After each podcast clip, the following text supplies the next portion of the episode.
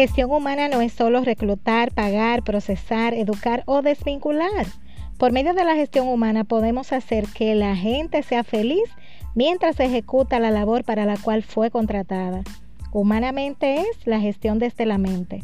Yadira Matías les va a acompañar en estos capítulos en donde encontraremos las herramientas y los medios para hacer que nuestra gestión aporte valor a nuestras organizaciones. Bienvenidos. Hola, esta semana el tema que nos ocupa es el posicionamiento y es porque en estos días muchas personas han sido desvinculadas, pero otras tantas han sido contratadas. Así es que este es un proceso en la gestión humana que de manera continua pues sigue no ha.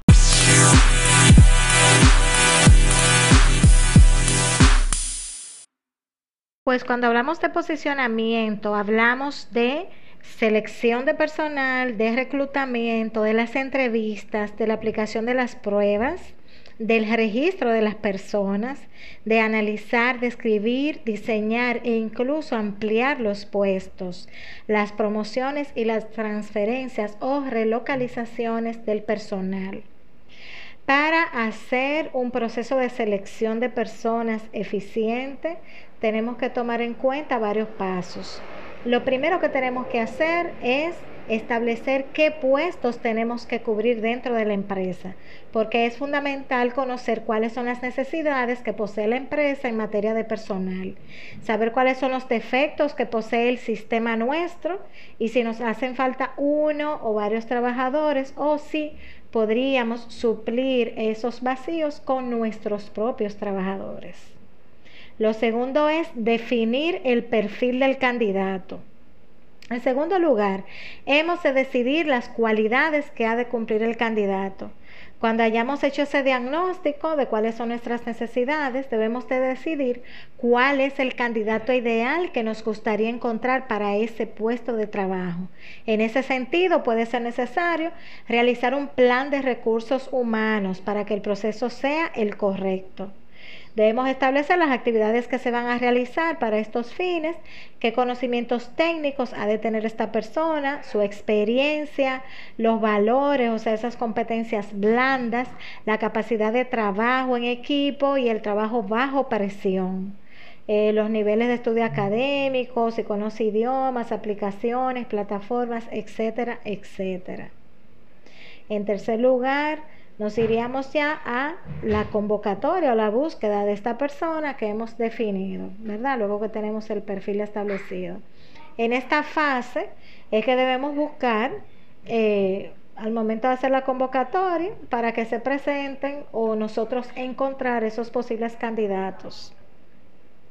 Podemos buscar esos candidatos a través de anuncios, de recomendaciones, de empleados de la misma empresa, de la misma organización o de amigos nuestros relacionados eh, a través de agencias de empleo, a través de empresas de selección, eh, como dije anteriormente, de promoción interna, ver si podemos hacer un reclutamiento interno. Eh, y de las plataformas que hay ahora en estos momentos, de LinkedIn, por ejemplo. Eh, ahí podríamos encontrar estos candidatos. Luego estaría lo que es la preselección. Una vez que ya hayamos recibido la información de los candidatos, bien ya sea en forma de currículum o porque la empresa ha contactado con el candidato, conviene hacer una primera selección. ¿eh? una preselección, vamos a decir, y de esa forma el proceso será menos largo. Eh, casi siempre lo que se hace, eh, se toma el currículum del candidato y entonces se comienza ahí a, eh, a machar, ¿verdad? Con tu checklist de lo que ya tú habías determinado antes, de qué debería de tener este candidato, tú comienzas a decir, bueno, si este lo tiene, este lo tiene, no, este no lo tiene, este lo tiene, este no lo tiene, entonces tú comienzas ahí a descartar o a tomar ya, seleccionar ese candidato. Luego está la selección. Los candidatos preseleccionados pasan a esta siguiente fase. Por ejemplo, hay empresas que, realizan las entrevistas de trabajo eh, de manera grupal. eh, hacen un panel y eh, cada uno de los participantes pues les somete a los entrevistados a un sinnúmero de preguntas o incluso le presentan escenarios para que los candidatos pues puedan entonces eh, responder y hacer entonces un, un play role acerca de qué haría en el momento de verse en una situación X. Entonces hay otras que lo están haciendo a través de videoconferencias por la situación en la cual estamos ahora.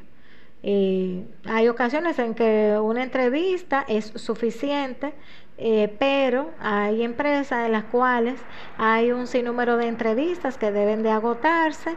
Luego de las entrevistas, ya donde se han descartado a la mayoría de los, de los participantes, cuando ya entonces tenemos a ese candidato que andábamos buscando, entonces se comienzan a realizar las pruebas.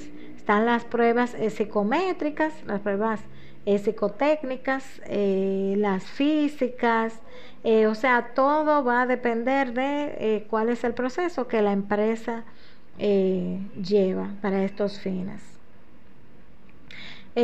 luego se hace una entrevista de trabajo en profundidad con aquellos candidatos que hayan superado todas estas pruebas. Normalmente se suele preguntar al candidato la disponibilidad, la motivación y se confirman los datos que haya facilitado. Muy, muy importante. Sexto lugar estaría lo que es el informe de candidatos. Ya que usted tiene todos los datos recopilados de cada uno de los postulantes, usted realizó un informe con los pros y los contras de cada uno de ellos. Entonces ahí usted se va a la siguiente fase, al siguiente paso, eh, que será elegir en base a un criterio. Entonces, una de las técnicas principales para traer el talento humano a la empresa es justamente esta Así es que ya usted sabe, esta parte es muy importante. Luego está entonces la toma de decisión, o sea, este es el momento más difícil porque hay que elegir a uno solo. Eh, entonces ahí tendríamos que, si tenemos varios candidatos que cumplen con todos los requisitos, tenemos que elegir al que más se ajuste al perfil que estamos buscando. Por eso es que la parte de describir ese perfil es tan importante. Sin el perfil descrito desde el inicio, ni siquiera se molesta en buscar, porque va a encontrar de una vez. Y después que encuentre de una vez, más adelante se va a dar cuenta que eso no era lo que usted quería. Bueno, pues ya que usted eligió su candidato, está la contratación. Entonces ya está el momento de firmar el contrato con la persona seleccionada y en él se van a determinar todas las condiciones, el cargo que va a ocupar, las funciones que va a realizar, el pago, el tiempo que va a trabajar en la compañía, etcétera. O sea, todos, tanto los beneficios como los requerimientos, todo debe quedar claro. Todas estas tareas las realiza gestión humana.